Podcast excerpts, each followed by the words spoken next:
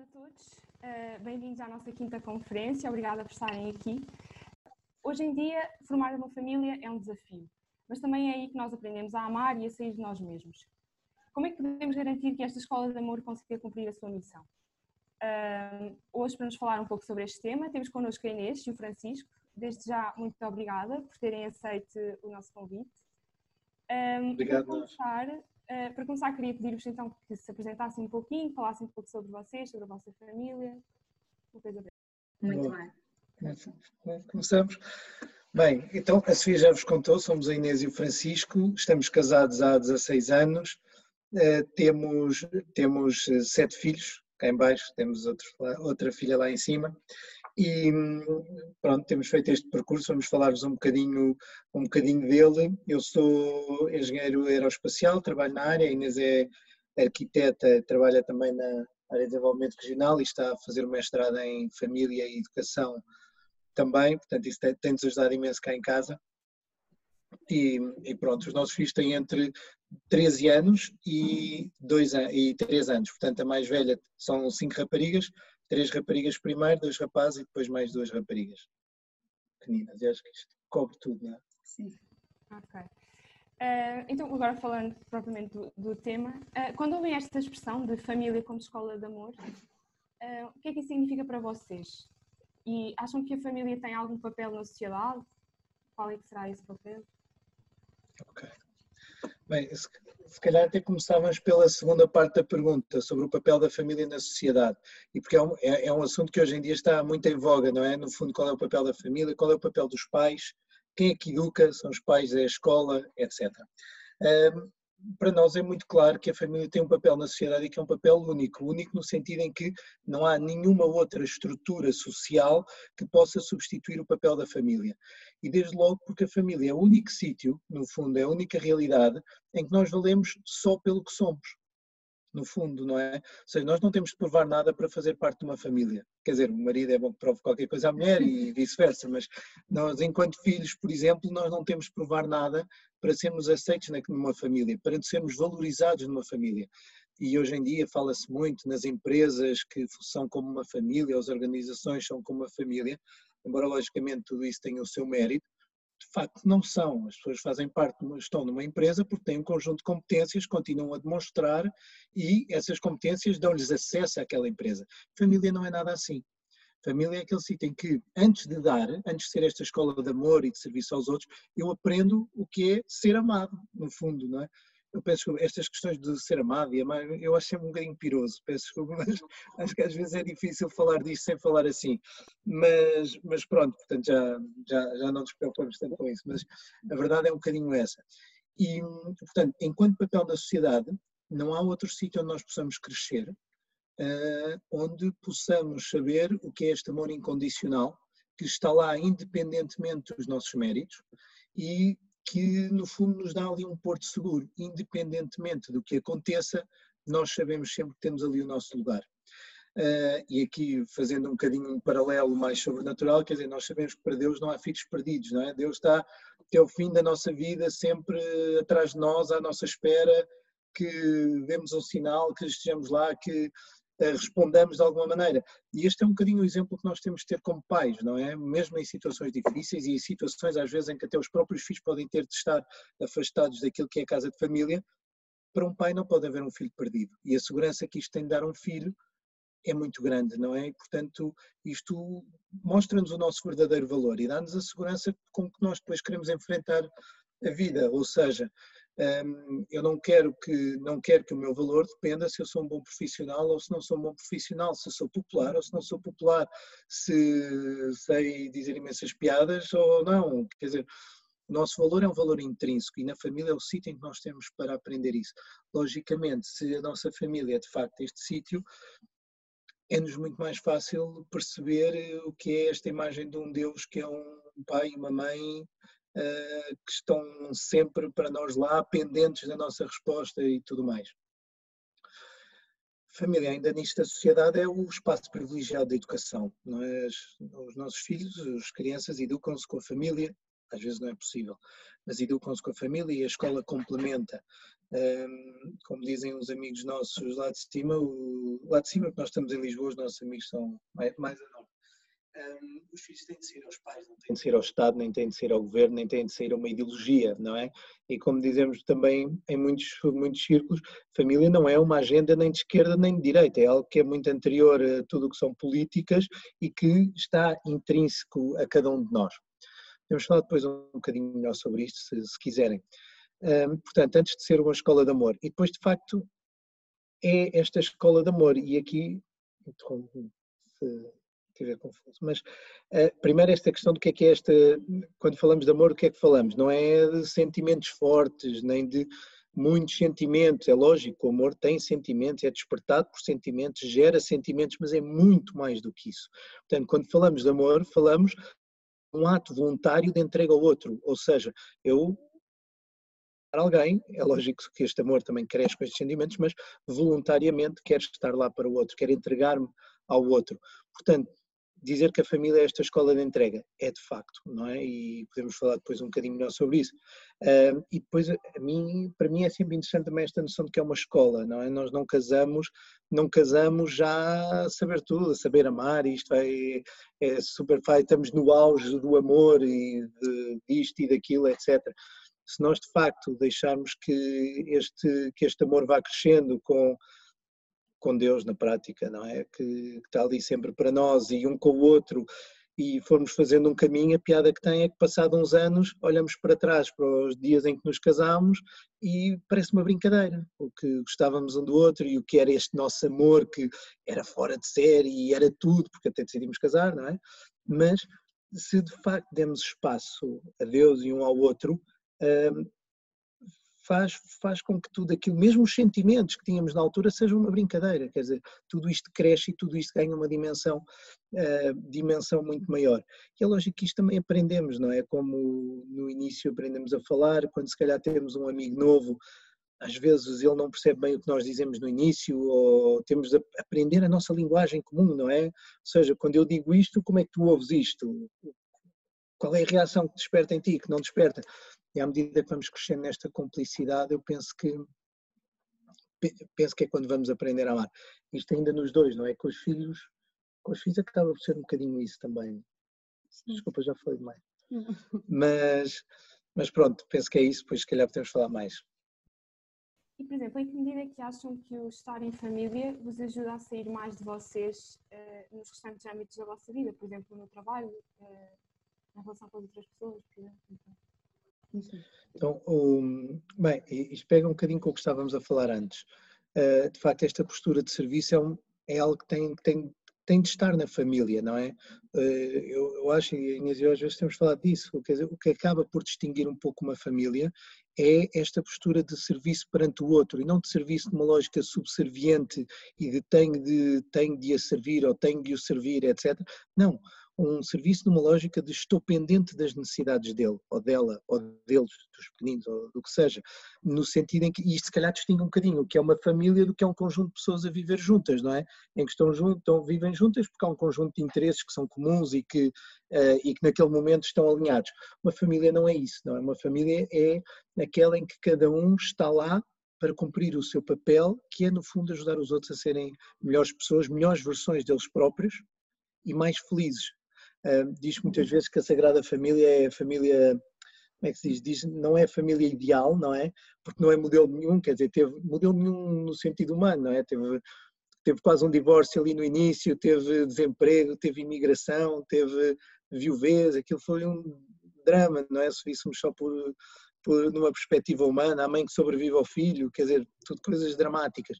Mas na realidade é uma família perfeita porque cada um assumiu o seu papel assumiu o seu papel de se disponibilizar aos outros. E, portanto, é lógico que a família onde nós naturalmente, e até porque é muito mais fácil, não é? Muito mais fácil fazer isto com pessoas de quem gostamos do que com pessoas de quem não gostamos, não é? Eh, vamos treinando um bocadinho o que é isto de estar dependente dos outros, quando vamos para outros meios, tudo isto é muito mais natural. Uh, agora, isto dizer é muito fácil, não é? E é fácil contar aqui uma história que parece muito bem encadeada, na realidade não é nada assim, não é? A realidade às vezes estamos a ver televisão e há um filho que precisa de uma ajuda qualquer para fazer um trabalho de casa, ou estamos a ler um livro, ou temos um trabalho para entregar na manhã, na manhã a seguir e há um assunto que tem de ser falado. A última coisa que apetece é estar ali pendente das necessidades dos outros quando o nosso dia a dia já nos dá imensas complicações. Mas, de facto, por isso é que é uma escola, é que não, não partimos daí, nós não partimos do resultado, não é? Não é casei, acabou, agora estou, sou super altruísta e, e, e, só vou pensar nos outros e as minhas necessidades desapareceram. Não, não é nada assim, não é? Pelo contrário, temos é uma motivação maior e muito mais interessante para fazer estes sacrifícios. Aqui é interessante pensar, há, há uns anos esteve cá em Portugal a Clara Gueimard, que foi, teve um percurso profissional excepcional, chegou a ser uma das 10 mulheres, considerada uma das 10 mulheres mais influentes do mundo, foi CEO da GE França, da General Electric, tinha sido assessora do Jacques Chirac, se não estou em erro, na Câmara de Paris, era uma mulher com nove filhos. E era filha do, e é filha do Jerome Lejeune também, teve com um papel importantíssimo na nossa sociedade. Mas ela dizia assim numa conferência há uns anos, é assim, o que eu tenho que fazer no meu trabalho é ajudar a minha equipa a crescer. O que eu tenho que fazer em casa é ajudar os meus filhos a crescer. O que eu passo a maior parte do tempo a fazer no trabalho é gerir conflitos. O que eu passo a maior parte do tempo a fazer em casa é gerir conflitos. Ou seja, há aqui uma série de sinergias entre aquilo que são as chamadas, hoje em dia chamam-se muitas soft skills, não é? Mas que nós desenvolvemos de forma muito natural em contexto familiar quer dizer que quem não tem famílias ou famílias grandes não desenvolve. Não, não quer dizer nada disso. Quer só dizer que quando temos famílias e famílias grandes e famílias que se esforçam a viver de facto em família, todo este desenvolvimento de competências é muito natural e é uma coisa que acontece de forma quase sem esforço. Há dois trabalhos interessantes que foram feitos na Faculdade de Psicologia de Lisboa, em parceria com a APFN e com a Quasar, uma empresa de gestão de recursos humanos, em que eles foram olhar para duas perspectivas. Uma delas foi como é que o facto de ser pai ou mãe tinha a interferência nas competências de liderança de, das pessoas enquanto profissionais. E de facto havia uma correlação muito direta. As pessoas que eram pais ou mães tinham uma série de competências naturais que eram reconhecidas, naturais, ou se calhar não eram naturais, foram desenvolvidas, que eram reconhecidas pelos pares que as tornavam melhores líderes e ao mesmo tempo como é que crescer num ambiente com irmãos uh, nos tornava mais capazes de trabalhar em equipas. Mais uma vez, a correlação foi uh, fortíssima e mostrou-se que quem tinha crescido em, em casas com irmãos tinha uma apetência natural para, de facto, mais facilmente trabalhar em equipa, gerar os consensos que eram necessários, etc. De novo, não quer dizer que quem tenha nascido em famílias com menos filhos não têm estas competências, tem, não pode tê-las desenvolvido noutros sítios. Na família desenvolvem-se de forma muito natural, mais uma vez, e praticamente sem esforço, porque desenvolvem-se no dia a dia, não? ou seja, acaba de ser uma, um, a forma de, de, funcionamento, de funcionamento da família. Mais uma vez, não é nada disto, se calhar está a parecer negativo, mas nada disto é natural, não é? Nós não, nós não ficamos super altruístas quando temos filhos. Uh, continuamos com os nossos egoísmos, com as nossas vontades, os nossos apetites de agora quero é estar descansado e que não, não venham dizer nada e não peçam ajuda, etc. Temos é motivos mais fortes e muito tangíveis para sairmos de nós próprios, que às vezes quando não temos ninguém ao nosso lado, às vezes não é tão fácil. Então, falámos um pouco sobre o amor em família e na família. Acham que, que há o risco desse amor tornar a família fechada nela própria, sem às outras famílias, por exemplo? Eu, há, há, bem, se há risco de egoísmo, há sempre, claro. E, e, na família também, eu também acho que sim, porque uma coisa que é interessante na família é que eu penso que se desenvolve uma cumplicidade muito grande. Não, atenção, a nossa filha mais velha tem 13 anos e temos uma sorte enorme, já está numa pré-adolescência, uma adolescência muito calma, portanto não temos tido ainda aqueles embates que nós sabemos que virão com certeza. Mas a verdade é que tanto, em, quer dizer, tanto entre como, bem, entre nós principalmente, quer dizer, desenvolve-se uma cumplicidade muito grande. Já, eu acho, pelo menos a mim, cria-me um conforto muito grande para estar em família. Ou seja, estou muito com a minha família, porque percebem, percebemos, temos feitios completamente diferentes, todos, é? praticamente se calhar alinhamos 2 a 2 ou 3 a 3, mas, uh, mas a verdade é que, e temos esta liberdade que falávamos no início, quer dizer, podemos ser nós próprios, não há questão agora que é que o meu chefe vai achar se eu fiz agir desta forma.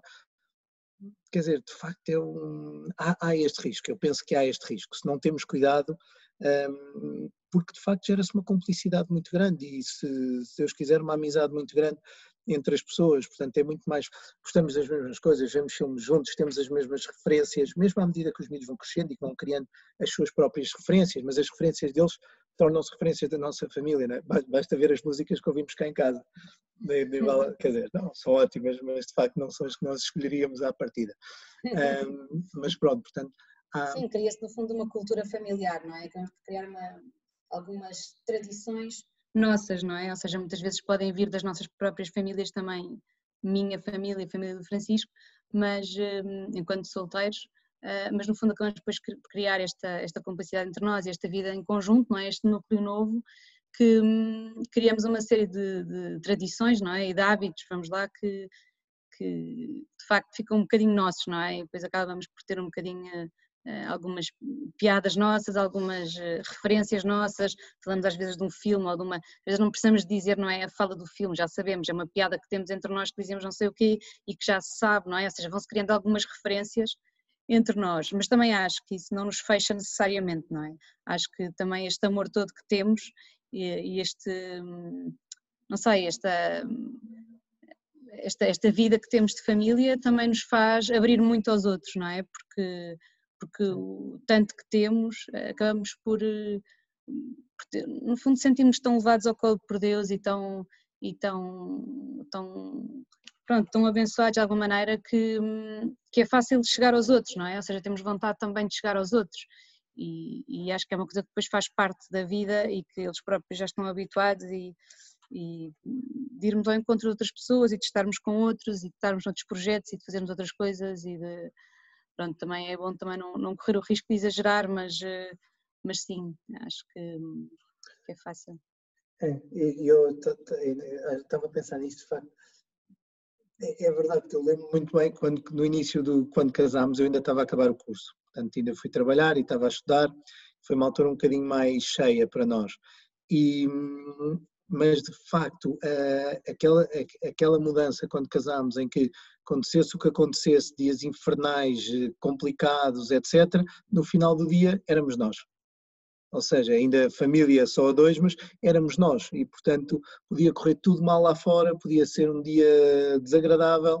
Isto, pronto, não tem mais a diferença no casamento, mas depois continua. Mas no final do dia éramos nós e, de facto, isto dá uma força também grande que nos facilita virar-nos mais para fora. Para é? fora. Uhum. E então, uma última pergunta. Eh, há algum momento que gostassem de partilhar do vosso percurso em que tenham experimentado uma doação especialmente radical? Esta vou deixar para a Inês, mas. Sim, temos, temos uma. Nós, o ano passado, eh, em abril do ano passado, eh, tivemos a nossa oitava filha. E nós, quando. Pronto, estávamos à espera da oitava e estava tudo bem, e entretanto viemos a saber o médico contou-nos que havia um problema e nós ficámos a saber que ela estava doente ainda na barriga e, e pronto, e, entretanto percebeu-se eh, pelo exame que se fez que estava realmente bastante mal e que não, não ia ter possibilidades de viver, ou pelo menos viver muito tempo. Ou nem sequer sabíamos se chegaria até ao fim da gravidez.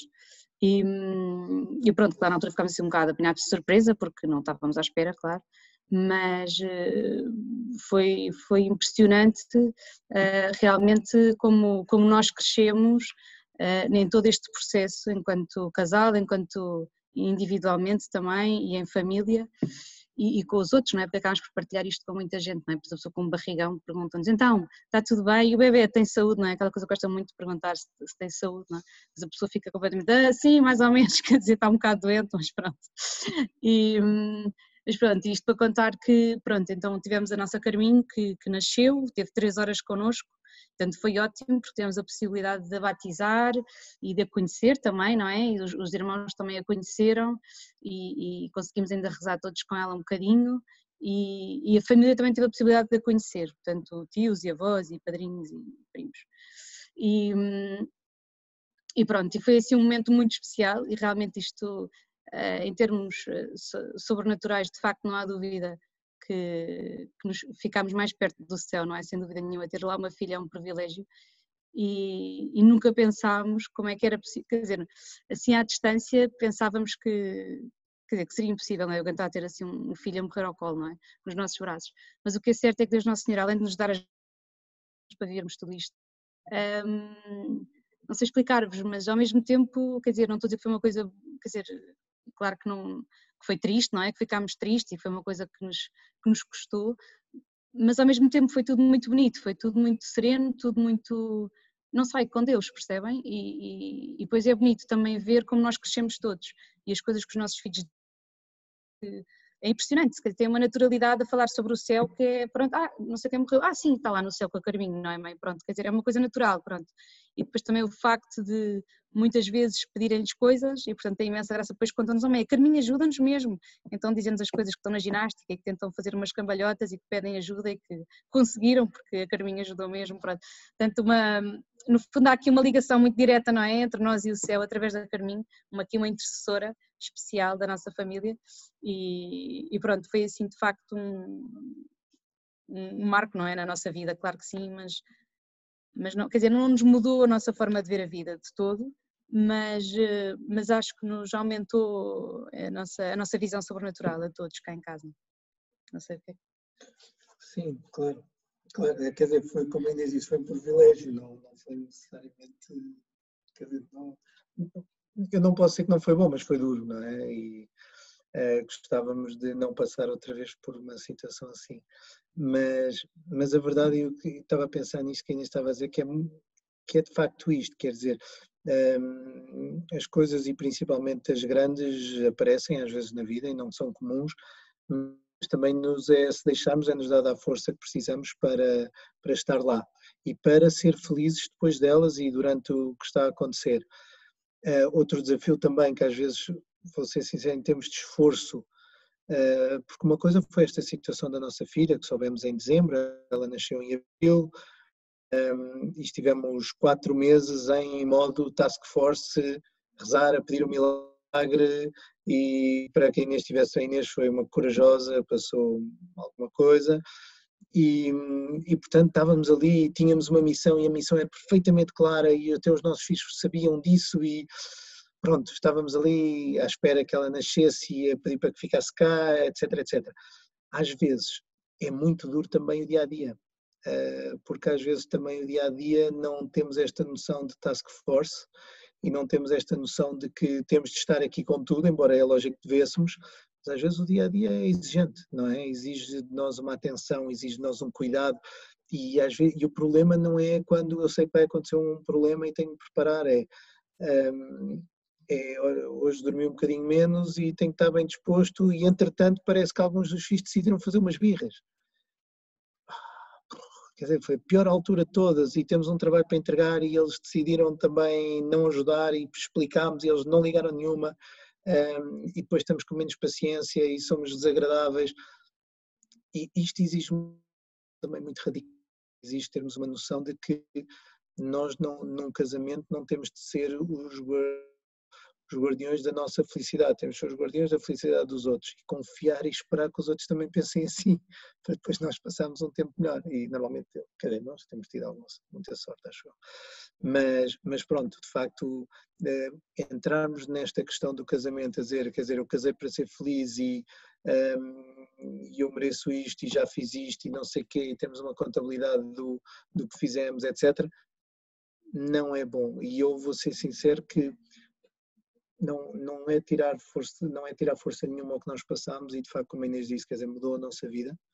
Uh, não trocava termos tido e nenhum de nós trocava termos tido a nossa filha cá três horas por nada. Foi o maior presente que pudemos ter porque ela podia ter morrido sem, sem nós termos tido hipótese de estar com ela.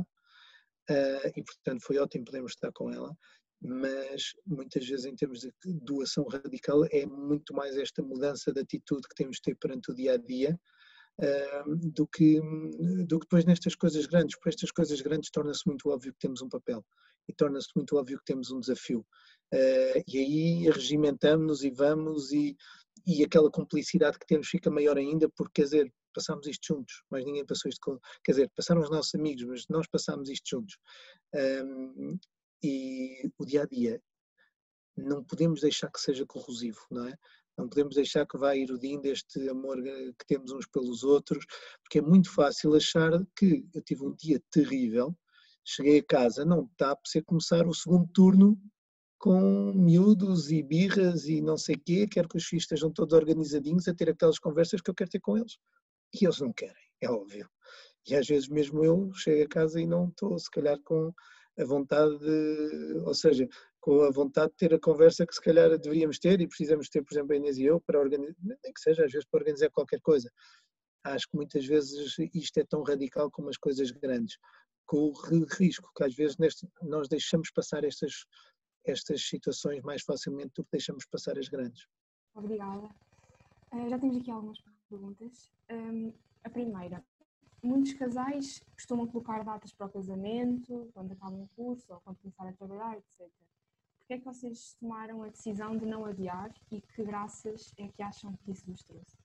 Ah, deu imensas. Eu achei que o Francisco estava louco e nós estávamos a acabar o curso ainda. Eu estava, eu estava a estudar também e nós tínhamos conhecido também há pouco tempo e como poderão ter visto foi, ele pediu-me em casamento no dia em que fizemos seis meses namorados e achava que íamos casar dois meses depois. Eu nem sabia como é que ia dizer aos meus pais porque fui completamente apanhada de surpresa. E hum, daquelas coisas em que nunca pensei que o anel fosse importante, achei que o anel não interessava nada, não, é? e achei que o anel foi, foi determinante para eu perceber que, que ele não estava a brincar, que era mesmo a sério. E, mas, hum, mas acho que foi espetacular, foi das melhores coisas que, que aconteceu, porque eu acho que é, é, mesmo bom quando a pessoa já sabe, no fundo, que quer casar e, hum, e, e, casar, não é? Ou seja, porque no fundo vamos crescendo juntos, não é? Vamos aprendendo a crescer juntos e quanto mais cedo acho que melhor porque no fundo vamos, a, vamos acabando por começar, por continuar a crescer, mas já os dois, não é? Portanto, esta comunhão que existe no casamento, uh, eu acho que quanto mais cedo, claro que é quando é possível, não é? Quando se encontra a pessoa, é evidente, mas o facto de se já, já se ter encontrado a pessoa, eu acho que realmente facilita, claro, não vou dizer que para a sociedade isto seja uma coisa comum, lembro-me na altura quando fomos marcar as coisas para o casamento e tudo, as pessoas todas achavam, olhavam para a minha barriga, viam se eu estava se eu estaria grávida, ai tão novinha, coitadinha, assim eu tinha um ar muito novo, portanto ainda davam menos idade do que eu tinha, e não era assim nada de especial, eu tinha, tinha 24 anos Sim. quando casámos, portanto não era nada assim tão nova.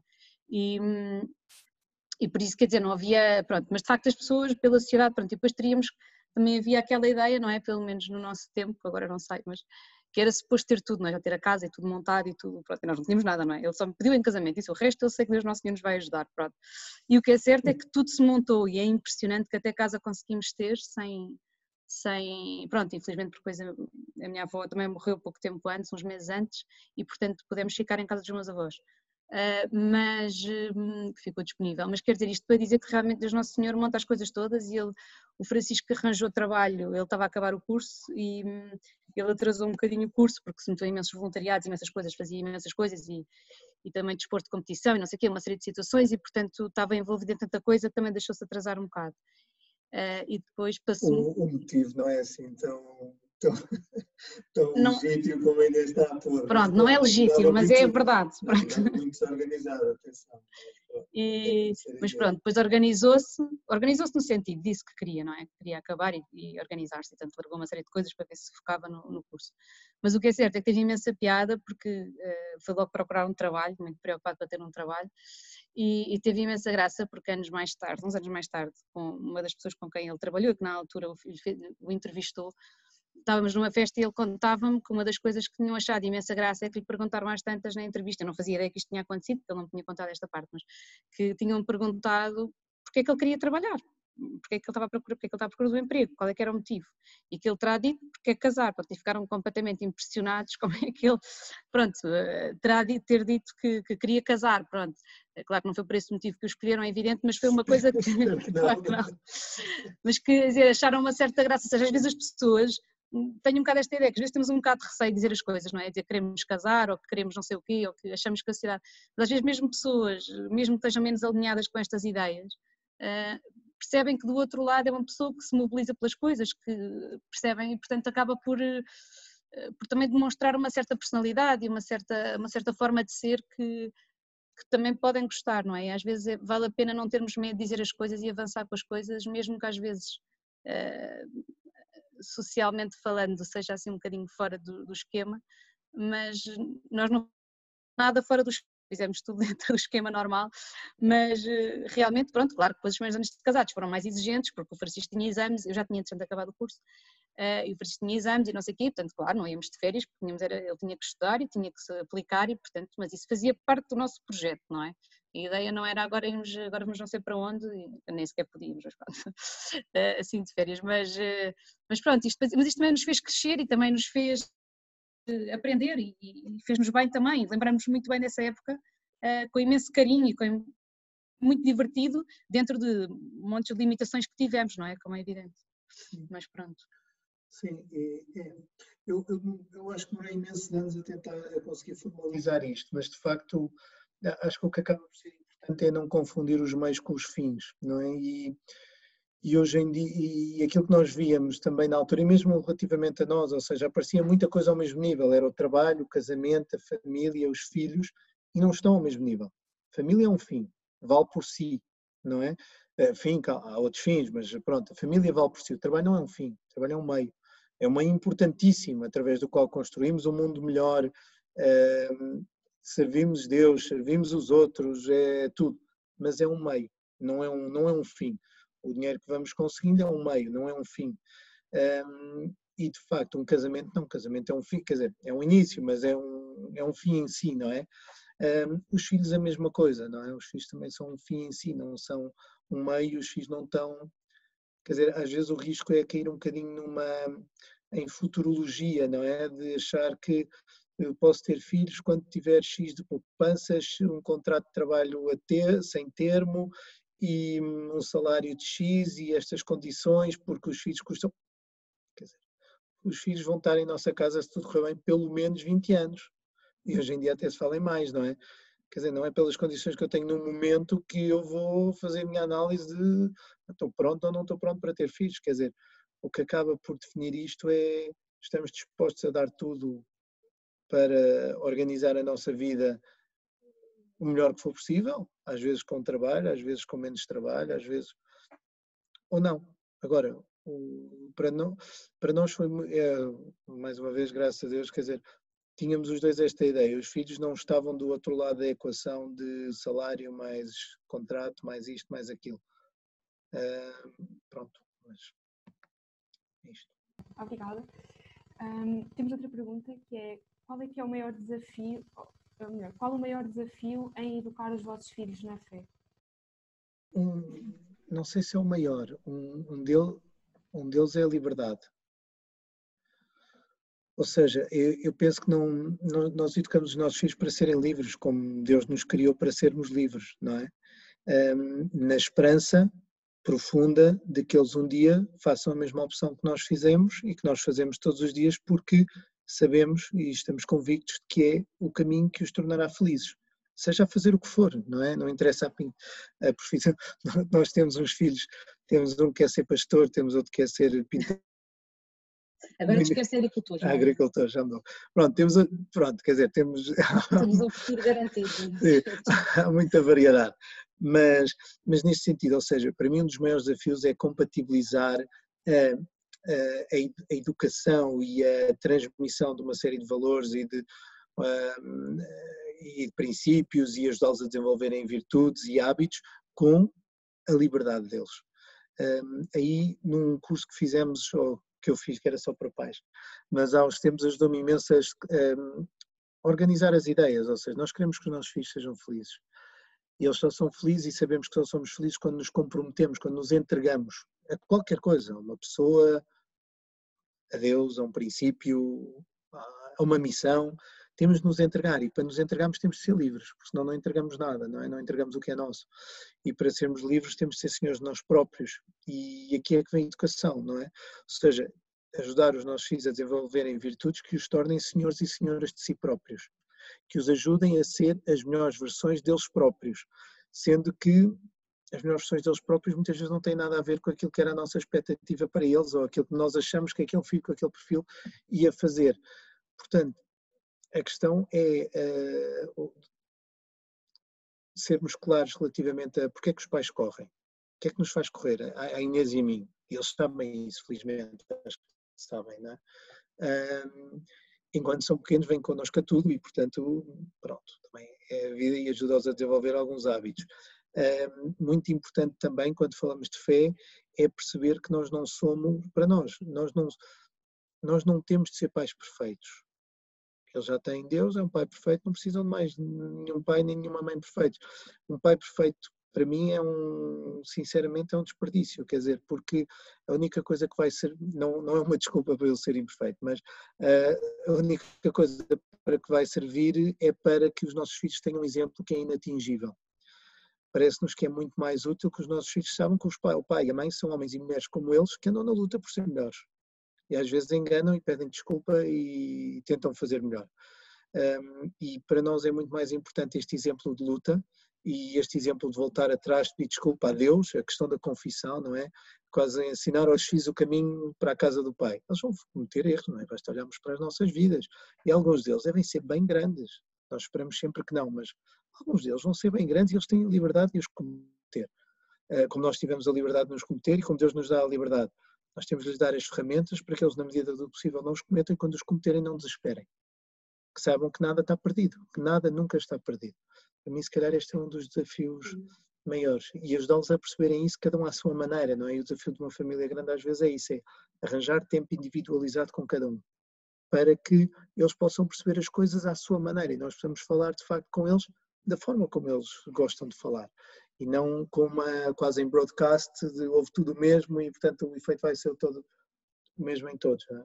Sim, acho que também é super importante o nosso exemplo nesta questão da educação da fé quase mais às vezes do que as nossas palavras, não é? Isso em tudo, não é? Não é só na fé, mas na educação é muito mais importante os nossos atos e aquilo que nós fazemos do que o resto. E eles acabam por, eh, quer dizer, acabamos por ter filhos mínimos que sabem dizer imensas orações ou que nunca lhes chegámos a ensinar. Isso também é uma coisa gira nesta, nesta questão da educação, em todas as áreas também, mas na fé, que é, nós com a primeira temos que, que ensinar, não é? E, sei lá, agora vamos para a Ave Maria, pronto. Um, é engraçado como depois não ensinamos a mais nenhuma mais nenhum filho, porque eles ouvem dos outros e naturalmente aprendem as coisas, pronto, e, e também gostam, depois também há aquele efeito engraçado de equipa, não é? De, acabam por, eh, através de um, um, querem aprender por um para nos impressionarem a nós. Eu lembro-me de outras coisas, como do nosso quarto, o Zé Maria, por exemplo, quando atar os sapatos era mínimo e declarou dizer que já sabia atar os sapatos e disse não, é impossível, eu não sabe atar os sapatos e depois fiquei um bocado mal, não é? Por, por, demonstrar que não fazia ideia, mas eu não acreditei mesmo e depois ela disse sim, sim, foi a Benedita que lhe ensinou, que era a irmã anterior e, e eu realmente cheguei a casa achei que era impossível e fui ver e fui testar a situação e de facto ele sabia e tinha sido assim, ou seja, isto para dizer que acaba por este, este efeito, às vezes quando são assim mais irmãos também e seguidos também, acho também conta, acabam por fazer tudo muito em conjunto e acabam por fazer muita coisa, pronto, portanto acho que a aposta é muito na, não é só na primeira, mas eu acho que se a primeira for mais ou menos alinhada, um, os outros seguem muito, não é? Ela acaba por ser muito uma referência para os outros irmãos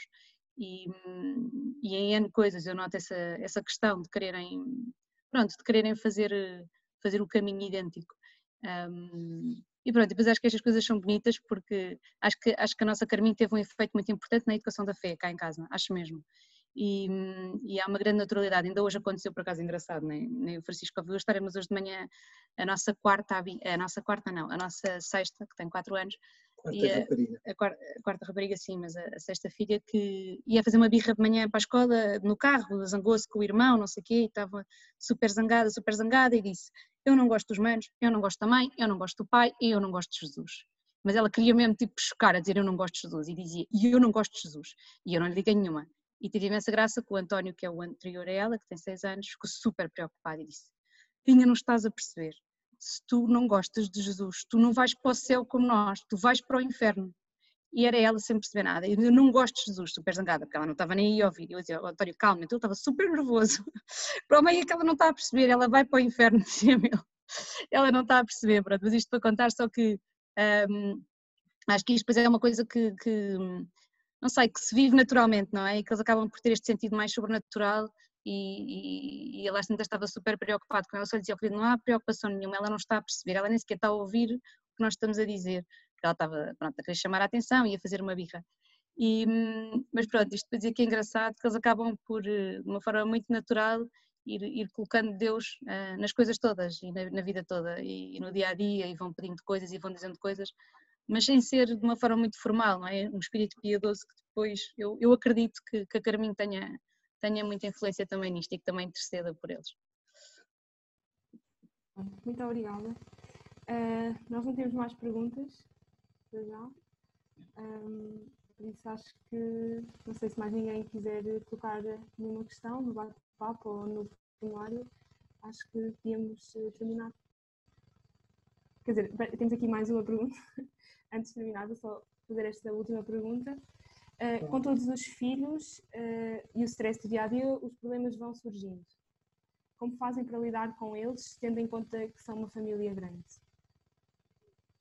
Acho que, hum, não sei, é verdade que sendo mais poderemos dizer que se podem multiplicar, não é? Mas eu acho que não. Eu acho que se calhar se nós tivéssemos um filho, eu digo sempre que é muito mais difícil ter um filho do que, do que termos assim os sete.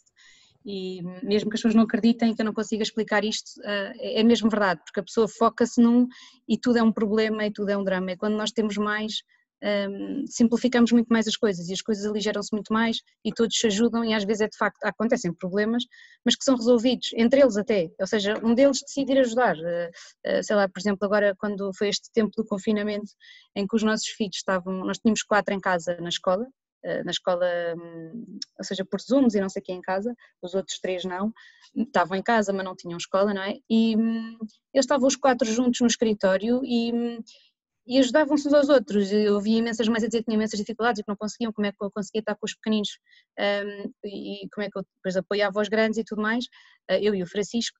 E, e, o que é certo é que eles ajudavam-se imenso uns aos outros, não é? E uma ensinava a, a inscrever-se no Teams, o outro ajudava no Zoom que estava com um problema, o outro não conseguia, sei lá, um teste que era preciso imprimir e não estava a conseguir e ajudavam. Eles acabavam, pronto, além de criarem também algumas competências, não é? De, de, de desenrascarem-se, de saberem resolver conflitos, de resolverem problemas, não é? de saberem procurar soluções para as coisas, um, eu acho que muitos problemas são atenuados porque todos eles se ajudam. E, e depois, em relação a, situações, claro, não é? Que é, é, preciso o pai ou a mãe, não é? Ou os dois. Mas hum, acho que não é assim tão difícil. Aquilo que nós tentamos fazer é, hum, quer dizer, pode fazer imensas coisas, mas, por exemplo, tentamos almoçar com cada um individualmente durante a semana. Eh, e vamos buscar um à escola, quer dizer, agora não houve escola, mas eh, normalmente vamos buscar um à escola e almoçamos com ele individualmente para termos um tempo só com um, ou seja, para que não seja esta questão sempre, não é? Tudo em grupo e, portanto, é ali o, o grupo e não, e não há o individual, não é? E isso nós não queremos nada. E, mas depois há muitos momentos em que nós conseguimos encontrar no dia, uh, olha, nem que seja a cortar as unhas que estou só com um, uh, em que posso tentar perceber como é que ele está e, e, e, e, trocar dois dedos. Às vezes não é preciso falar muito, é? às vezes basta um olhar para um e um sorriso, para outro se calhar é preciso mais conversa porque está numa fase em que precisa mais ou porque tem uma personalidade que precisa mais, ou, pronto, consoante as situações, não é? Ah, às vezes é mesmo preciso, por exemplo, nós temos uma fase de uma que, que precisava mesmo de mais atenção e então nós percebemos isso e então eu, por exemplo, saía todas as sextas-feiras e, e, ficava com ela um bocadinho uh, ao final do dia enquanto ia buscar umas, uh, trazíamos para casa ia buscar umas a uma atividade e nesse intervalo eu apanhava essa filha, lanchava com ela, era ali meia hora, mas fora de casa, sem os outros, e, e depois íamos apanhar as irmãs. E, e, pronto, foi uma fase, foi assim pouco tempo também, foi assim tipo uns dois meses, mas que eu acho que ajudou e que foi importante para ela, para a autoestima dela na altura e pronto, uma fase de adaptação que ela estava, que tinha mudado de escola. E, e, pronto, ou seja, isto para dizer que eu acho que os problemas depois também não surgem todos ao mesmo tempo, Deus Nosso Senhor. É? E, e por isso às vezes, uh, quer dizer, nunca tivemos assim também nenhum problema assim, que eu possa dizer assim grave, não é? E, e por isso é uma coisa que se vai gerindo muito mais facilmente do que se imagina. Não acho que, quer dizer, até agora pelo menos não temos nada assim que, que nos preocupe ou que nos tenha sido difícil de gerir. Sim, e, da, e da experiência que temos, quer dizer, na prática somos mais fortes a nove do que menos, não é? E isso independentemente das ajudas que cada um dá, é verdade, não é? Se é um problema, é um problema que é partilhado por nove e não por e não por um, por dois ou por, por menos, não é? Isso de facto ajuda, apesar de eles serem pequeninos e não e às vezes o tipo de ajuda que dão é muito limitado, mas, mas ajudam, logicamente. Portanto, eu vejo se calhar até sermos mais fortes do que necessariamente estarmos mais expostos. Claro, estamos mais expostos a coisas que possam acontecer, é lógico. Mas... Sim, uma questão de probabilidade, não é? Sim, exato. Ok. Uh, nós temos aqui mais uma, não é bem, não é bem uma pergunta, é só uma, okay. mais uma dica que diz, é só conselhos para namorados. É só isso que eu só disse. É, boa. Assim, eu diria assim dois. Uh, um era, quer dizer, há imensa coisa, mas assim, aqueles que eu acho que é, hum, que é mesmo importante é perceber qual é que é o conceito do outro. Uh, de vida. Não, o conceito do outro sobre matrimónio, sobre casamento. E hum, porque acho que a visão que nós tivermos, uh, se nós tivermos uma boa visão do casamento, um, ou se temos uma visão correta do casamento, uh, iremos vivê-lo bem e com certeza também viveremos bem o, o namoro se não temos um conceito correto uh, de, de, casamento, muito menos, se não vamos viver bem o casamento, muito menos vamos viver, viver bem esse. Portanto, acho que é bom que, que haja uma. Acho que é importante percebermos qual é que é o conceito do outro de, de casamento. E, e depois o outro que eu ia dizer era que disparate agora. Passou, eu digo aqui mas... outra coisa enquanto pensas nisso. Disparate, Porque uma, uma coisa que, que eu acho que se nota, quer dizer, que nós notamos imenso é que a vida muda muito, muito rápido, não é? Não no essencial, mas muda muito. Quer dizer, e às vezes mesmo com os nossos filhos tem, tem imensa piada a falar disso, quer dizer, coisas que nós fizemos, e é, quer dizer, mesmo até nós adultos, não é? Há um ano, parecem-nos super desatualizadas para aquilo que nós somos hoje em dia, e dizemos, ah não, hoje em dia já não faria uma coisa assim, qualquer coisa desse género. E, e com o casamento acaba por acontecer um bocadinho isso, não é? Ou seja, o casamento, nós crescemos no casamento, cresce tanto, aprende-se tanto, que não é possível no namoro precaver tudo aquilo que vai acontecer ao longo da vida. É possível sim, parece-me a mim, perceber se a outra pessoa está na mesma página, e por isso é que estava a falar um bocado naquela questão do conceito de vida. Sim. Ou seja, uh, o que é que. Pronto, isto entra noutras questões, mas damos importância fundamental às mesmas coisas? Um, e se dermos isso de facto facilita muito. E sabemos que um, mesmo que sejamos surpreendidos como vamos ser sempre, sempre, um, vamos estar juntos para isso. E a segurança que dá o casamento, de facto, eu saber que a Inês está aqui e não se vai embora, dá-me uma força que eu não teria de outra maneira não, não teria de outra maneira. Portanto, para mim, eu muitas vezes, às vezes olhamos para trás e pensamos, bem, a sorte que nós tivemos. Ou melhor, eu penso a sorte que eu tive. Quer dizer, tivemos, tivemos. não, aconteceu imensa coisa e a Inês, ou seja, eu percebi imensa coisa na Inês que hoje em dia são das coisas que eu mais valorizo, mas que eu se calhar na altura não andava à procura delas e não andei ali a fazer o um inquérito para ver se estavam lá todas, não é? Mas coisas que são importantes. Filhos, números de filhos é importante. Não é dizer cinco ou quatro. A Inês e eu tínhamos isto, é um bocado ridículo, não é? Nós falávamos em ter três filhos e achávamos assim, na loucura, cinco filhos. Um, e depois percebemos, quer dizer, que a vida foi-nos mostrando que. Não dizer, faz sentido nenhum ter muitos filhos. Dizer, a seguir ao terceiro não havia razão nenhuma porque é que não havia de vir o quarto, pensámos. Quer dizer, não havia. A seguir ao quinto a mesma coisa. Só a vergonha de dizer às pessoas que íamos ter seis filhos e as pessoas já achavam que nós éramos muito irresponsáveis. Mas, tirando isso, um, filhos, às vezes há gente que, que fala às vezes na gestão do dinheiro, quer dizer, para nós felizes uma situação, hum, nós somos super promíscuos com as contas, não é? Quer dizer, não, usamos, usamos todo o dinheiro que temos, os dois, como podemos e como é preciso, etc. Mas para muitas famílias percebemos que é uma questão importante acima de tudo, para mim, é estamos dispostos a lutar os dois e achamos que aquilo porque vale a pena lutar é mais ou menos a mesma coisa ou não. Então vamos à luta e é um salto de fé. E isto faz, para mim, a, a três com Deus é muito mais fácil. Quando a sensação que nós tivemos, e houve alturas em que isto se tornou muito claro, é que se deixamos Deus estar no nosso casamento, este amor que temos vai crescendo e as coisas pequenas que podiam tornar-se problemas desaparecem. Se não deixamos, muitas vezes acabamos a viver das reservas que tínhamos no dia do casamento e há dias em que elas podem parecer curtas.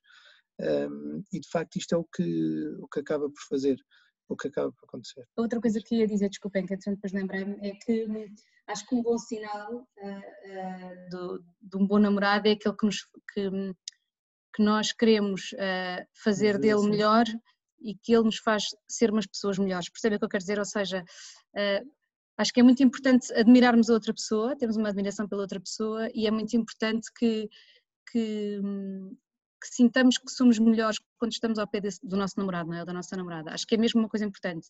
E acho que isso se sente, acho que isso se nota uh, naturalmente. É uma coisa que não tem que se propriamente procurar ou perguntar, é uma coisa que se vive, não é? É uma coisa que se vive que de facto tô, sinto uma pessoa melhor ao pé dele, dele, não é? Ou dela. E hum, não sei, há coisas que. E quero ser uma pessoa melhor. E quero ser uma pessoa melhor, não é? E há coisas de facto às vezes nos impressionam, porque, não sei, às vezes, às vezes sem querer a pessoa tem muitos namoros, às vezes que são muito por, por interesses, não é? Interesses neste sentido de. é muito porque. pelo pelo que gosto numa, numa, de uma determinada coisa ou de uma ou de uma ou de fisicamente da pessoa ou de uma às vezes são por coisas ou porque é popular ou porque é isto ou porque é aquilo pronto e aquilo que eu acho é que hum, nós podemos uh, fazer muito mais do que isso, não é? Eu lembro-me, por exemplo, que, pronto, quando eu era mais nova, uh, muito antes de conhecer o Francisco, foi-me dito que eu não iria poder ter, ter filhos disseram-me, diagnosticaram uma situação muito complicada, não sei o quê, de uns ovários com um quístico, não sei o quê, que eu não ia ter filhos, não sei o quê, pronto. Eu fiquei na altura muito, muito triste, muito preocupada e, e, pronto. Mas ninguém me deu a certeza disso, disseram que era muito possível que eu não fosse conseguir. E quando nós nos conhecemos, eu e o Francisco, a primeira coisa que eu queria era dizer-lhe isto, que era tipo, vou despachar, não é? Ou seja, se ele não me quiser, não vamos estar aqui a perder tempo e pronto, e disse logo, olha Francisco, eu não sei se vou poder ter filhos e, e estava à espera que ele fosse ir, ah, Inês e tal, e depois pronto, ficava assim um bocado em pânico e pronto, tentava disfarçar. E ele surpreendeu-me completamente e virou-se para mim e respondeu-me e disse, ah, eu também não sei se posso ter filhos. Eu disse, não, não estás a perceber. Eu fui ao médico e o médico disse-me, não é como tu é, que o médico a mim disse-me que eu não, não sabia se eu podia ter filhos, que eu tinha uma situação complicada, não sei o quê. Lá lhe tentei explicar, achando que ele não estava a perceber. Eu disse, sim, sim, está bem, mas eu também não sei se posso ter filhos. E bom, ou seja, isto para dizer este exemplo, claro que ele fica completamente apanhado de surpresa com a reação dele, mas isto para contar só que eh, ou seja, quando outra pessoa nos faz melhor neste sentido, não é? Ou seja, está completamente desinteressado uh, em termos de, percebe o que eu quero dizer? É confiar e fazer melhor do outro, não é? E, e acho que isso, pronto, acho que isto diz muito do outro, uh, não por perguntas o que é que tu achas ou o que é que tu fazes ou o que é que não sei o quê, mas acho que é uma, uma vivência que pode ser importante, não é? Mas pronto, mas sobre o casamento podem perguntar, podem mesmo perguntar diretamente qual é é a ideia que têm de casamento. se é para a vida ou não é para a vida, se é melhor juntar primeiro ou se é melhor. Acho que vale a pena. Podem, podem falar sobre, sobre isso? É, porque acho que é, hoje em dia eu acho que hum, o que acontece, uh, ou que eu tenho vindo, pelo menos a, a perceber e, a conversar, e tem, tem, acontecido muito, não é? Agora uh, nós também damos uh, os cursos noivos e, e, e, acontece cada vez mais, não é? Casais que já vivem juntos, até muitos que já vêm com filhos e que e que aproveitam o batismo do filho e até casam, e agora cada vez mais acontece isto. E, e, e claro, muitas vezes é por medo do compromisso e, e, aquela ideia não é de que se fecha uma porta, não é? Fecha-se aqui um espaço de oportunidade, não é? Às vezes têm um bocado esta ideia de que quando se casam vão, vão perder aqui oportunidades, porque agora têm só aquela pessoa, não é? E, e, por outro lado, eu acho que é muito por medo disto e por outro lado por desconhecimento total do que é, que é o casamento. Pronto, e acho que isso hoje em dia é uma coisa que temos que ter mesmo cuidado, porque, porque às vezes não sabem realmente o que é, que é o casamento. E, e, e, quando nós nos casamos é um compromisso para a vida, mas não é, ou seja, quando as pessoas dizem, já tive vezes conversas com pessoas, de colegas de trabalho e pessoas que vivem anos, mas a mim não tem sentido nenhum. Se é um papel, eu não preciso do papel. E as pessoas não percebem que de facto não é um papel, quer dizer, o papel é fundamental porque nós também vivemos em sociedade e nós queremos, não é? Temos gosto em mostrar à sociedade que estamos casados e portanto claro que sim, e para mim o papel também é importante, mas o papel não é, não é o que é importante só, não é? É um conjunto, não é? Porque de facto o que acontece no casamento é que esse compromisso é uma entrega total uh, de um ao outro, ou seja, eu naquele momento entrego-me ao Francisco e o Francisco entrega-se a mim. E portanto o que acontece é que uh, uh, eu passo a pertencer-lhe, não é? E ele passa a pertencer-me a mim. É quase como que, portanto, isto é uma, é uma coisa mesmo muito mais forte e, e muito mais eh, profunda uh, do que o papel. O papel é um ato jurídico que também vem a, vem a par e que faz sentido, ou seja, para ele ser realmente esta doação, este, este compromisso para ser total, tem que ser assim, não é? Um, e portanto ultrapassa muito isto do, do, uh, do papel. E depois a questão é que quando nós vivemos juntos, vivemos em teste, não é? Nós quando vivemos juntos, vivemos, vamos lá ver se dá, vamos lá ver se resulta, bom, eu já discuti, bem, isto se calhar não vai resultar, isto depois desta situação, não sei. Enquanto nós quando estamos, a casar, quando estamos casados a postura é outra, não é? Isto vai sempre dar, portanto, vamos esforçar agora, deixa-me cá ver que isto aqui não está a correr bem, o que é que eu estou a fazer mal, ou o que é que é preciso melhorar, ou o que é que é preciso falarmos. Portanto, há aqui uma atitude diferente, não é? Uma atitude de defesa quando vivemos juntos, não é? Uh, e de, de, de, teste e de análise quase, tipo, detetives, não é? Vamos procurar onde é que está o problema um, e problemas vão sempre haver, vivendo juntos ou não vivendo juntos e casados, uh, pelo sacramento, problemas há sempre, isso já sabemos todos, não é? Somos pessoas diferentes e vimos de casas diferentes, com vivências diferentes, mas, um, mas a postura, a atitude que nós tomamos, não é? O nosso ato de vontade de dizer todos os dias que queremos estar com esta pessoa e renunciamos a todas as outras, um, é um ato que depende de, de nós e que e a nossa postura positiva e, e, e, ativa de querer de querer manter o casamento e de, e de querer manter o nosso, o nosso amor, uh, depende por isso simplesmente de nós. E, e por isso, claro que já não vou falar, não é? Que se casarmos pela igreja, claro que sim, não é? Temos as graças todas do sacramento que e, que, imenso. e que ajudam imenso, não é? Que mudam tudo também, não é? Uh, e que aí sabemos que podemos contar além de, com as nossas forças, contamos com a força de Deus uh, para levar o, o casamento, não é? Para. Sim, houve uma frase que eu dizer uma vez que para mim tem feito imenso sentido, que é quando nós casamos dizemos ao outro podes fazer tudo o que quiseres, eu vou estar sempre aqui. É um cheque em branco, mesmo. É, às vezes é um bocado mas é isto que temos de dizer ao outro. É, eu vou estar sempre aqui independentemente do que tu fizeres. Isto de facto é o casamento. Não é, não é, o casamento não é nada complicado, é, é extremamente simples. Eu acho que no coração todos sabemos o que é o casamento. Já podemos arranjar outras coisas, mas é, é um cheque em branco que damos ao outro e estamos totalmente expostos nas mãos do outro. A nossa felicidade está nas mãos do outro. Ele tem, o outro tem o poder de fazer o que quiser de nós na prática. E é assim. Mas a verdade também é que sabemos que só somos felizes se nos entregarmos. É? E, e, no casamento experiencia-se muito bem. muito obrigada. Já são oito. Obrigado. Queria agradecer a, a, presença de todos, espero que tenham gostado. Agradecer-vos mais uma vez a vocês, Inês e Francisco. Um, e pronto, dizer para estarem atentos à nossa página para mais novidades uh, em breve. E muito obrigada. Obrigada, obrigada, obrigada a nós. Obrigado a todos. Obrigada. Obrigada. Lado lado, lado lado.